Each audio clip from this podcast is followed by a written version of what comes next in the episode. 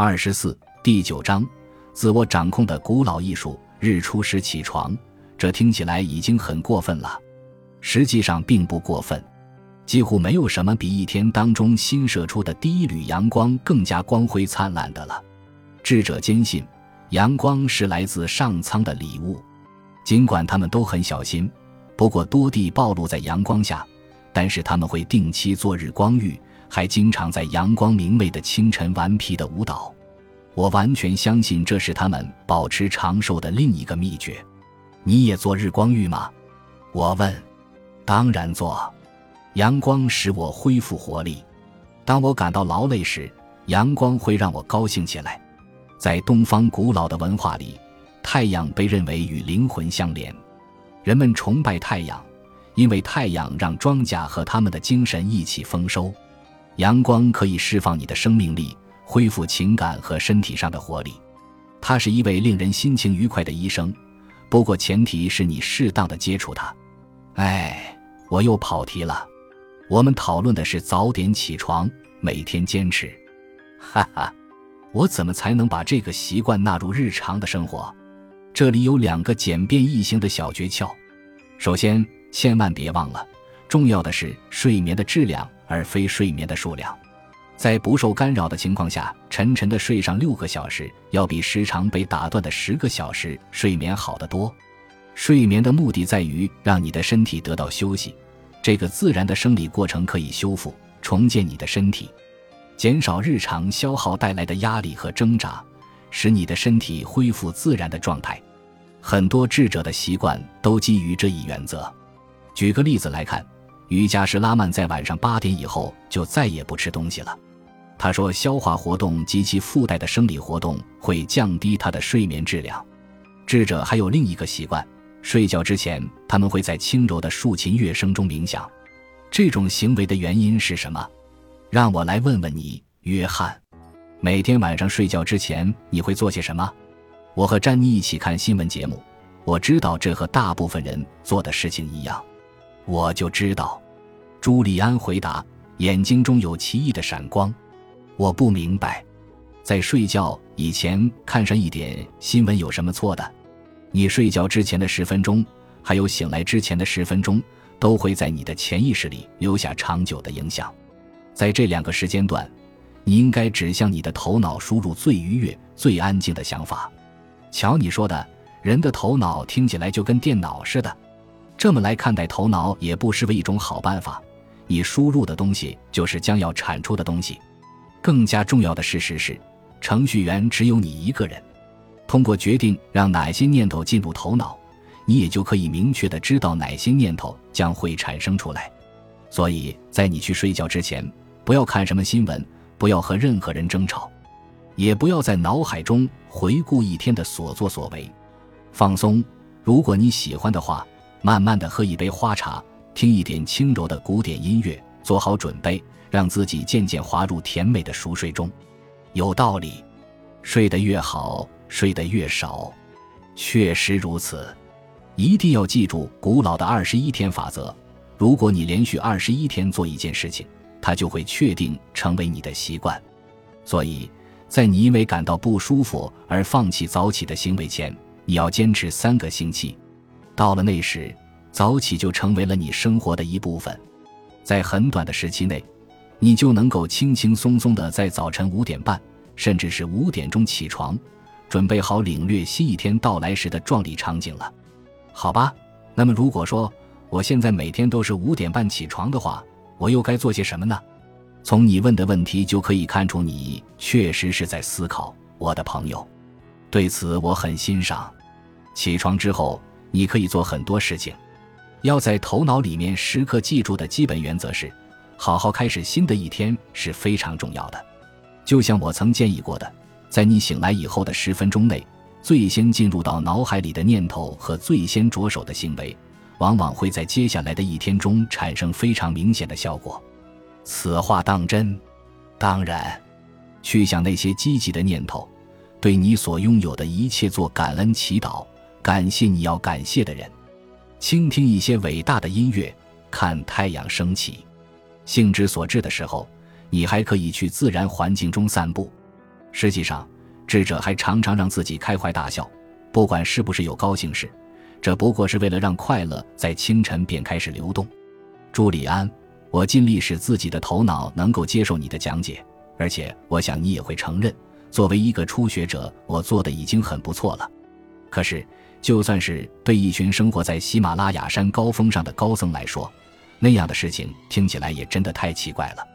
其实不足为奇，你猜一猜，一般来说，一个四岁的孩子一天要大笑几次？谁知道呢？我知道，一共三百次。嗨，你不要做出这么惊讶的表情。现在再猜猜看，在我们的社会中，一个成年人在一天之内会大笑几次？五十次，我猜测着，勉勉强强十五次。朱利安回答道，微笑中充满胜利感。你明白我的意思了吧？大笑是灵魂的良药。如果你能对着镜子开怀大笑几分钟，即使你并不喜欢这样做，你也会忍不住感到很奇妙。威廉·詹姆斯说过：“我们不是因为快乐才笑，而是因为笑才感到快乐。”所以。让你的一天从快乐开始，大笑、玩耍，为你拥有的一切感恩，由此每一天都会变得极其有意义。那么你是如何积极的开始自己的一天呢？说实话，我已经养成了一套非常系统的晨练方式，包括所有的内容，从练习玫瑰之心到喝几杯鲜榨水果汁。但是有一个方法，我特别要和你一起分享。听起来很重要吗？是很重要。你在刚醒来以后，就到你那个个人避难所去，静下心来，集中精神，然后问自己这个问题：如果今天就是生命里的最后一天，我将做些什么？答案就在于准确理解这个问题的含义，在头脑里列出来所有你想做的事情，你想打电话的人们，以及你想享受的时刻。想象你自己正在兴致高昂地完成这些事情。想象自己对待家庭、朋友和完全陌生的人的样子。如果今天就是你活在这个星球上的最后一日，想象自己该怎样度过这珍贵的一天。正如我早先告诉你的，当你在度过每一天时，都像对待生命的最后一天那样，你的生活将会焕发出奇异的色彩。接下来是活力人生的第七招——音乐法。我觉得我会喜欢上这一个。我回答说：“我保证你会的。”智者很热爱他们的音乐，音乐就像太阳一样，给予他们同样的精神鼓舞。音乐让他们开怀大笑，让他们闻之起舞，应和歌唱。它对你也会起到同样的作用。千万别忘了音乐的力量。每天在音乐上花一点时间，哪怕只是在你驱车上班的路上听几首轻音乐也好。当你觉得消沉或者疲倦，演奏一会儿音乐吧，这是我所知道的最有效的动力之一，还是比不上听你说话。我真诚的大声说道：“听你说话让我感觉棒极了，你确实大大改变了，朱利安。不仅仅是在外形上，你的玩世不恭荡然无存，你以前消极冷漠的表情早已荡然无存，那些毫无来由的争强好胜也没有了。”你看上去真的获得了内心的安宁。今天晚上你让我大受感动。嗨，还有更多的呢！朱利安一边大喊，一边挥动着拳头。让我们继续。好，你继续说。好的。第八招的名字叫口语练习法。智者有成套的箴言供他们在早、中、晚念诵。他们对我说，这个练习非常有效果，可以帮助他们保持专注。变得更强壮和幸福。箴言是什么？我问。箴言就是一连串能够产生积极影响的话语。在梵语里面，man 的意思是心智，tra 的意思是解脱束缚。因此，箴言 mantra 这个词语指的就是对心智有计划的解放。而且，请你相信我，约翰，箴言是达到这一目的的非常有效的方法。那么你在日常生活中也练习说真言吗？我当然也是这样。无论我走到什么地方，他们都是我最忠实的同伴。不管我是坐在长途巴士上，在走去图书馆的路上，还是穿过一个公园观察着周遭的世界，我总是通过诵读真言来肯定我生命中所有美好的东西，所以真言是口头的，也不一定非要说出来，写出来的形式也一样很有效。但是我发现，大声背诵真言会对我的精神起到奇妙的效果。当我觉得需要动力支持时，就会重复说：“我有创造力，有自制力，有精力。”这句真言二百到三百次。如果要保持高度的自信，我就会重复说：“我很强壮，很能干，很镇静。”我甚至还使用这些真言来保持我的青春和活力。朱利安坦言道：“一句真言又怎么能够让你保持年轻呢？语言会长久的作用于心智，这是一种古老的心理暗示法，并且屡试不爽。”无论是写下来还是说出来，他们都会产生强有力的影响。你对别人说什么很重要，但更重要的是你对自己说什么。自言自语吗？对呀，你每天怎样想的，你就是什么样的。你每天对自己说什么，就会变成什么样子。如果你说你又衰老又劳累，这句话就会在你的外在世界中显形。如果你说自己很虚弱，缺乏热情，这也会成为你现实中的特点。